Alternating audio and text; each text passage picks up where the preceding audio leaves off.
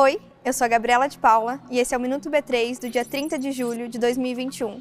Confira agora o que aconteceu de mais relevante na Bolsa do Brasil.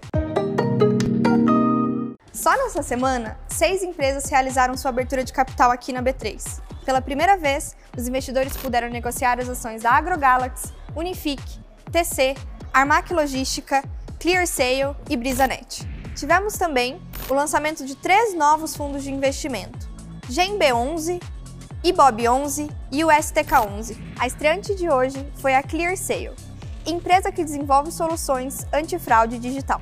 As ações da companhia estão sendo negociadas com o ticker CLSA3. A AgroGalaxy é especializada na comercialização de insumos agrícolas e Unifique atua no ramo de telecomunicações. Já o TC é uma plataforma digital de educação financeira e a Armac é uma companhia de locação de equipamentos.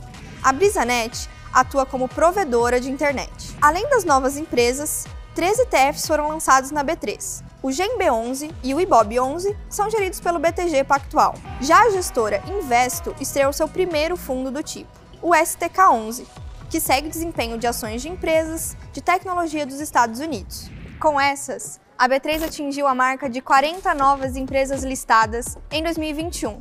O mercado de capitais não mostrava esse crescimento desde 2007, ano que a bolsa realizou 64 IPOs.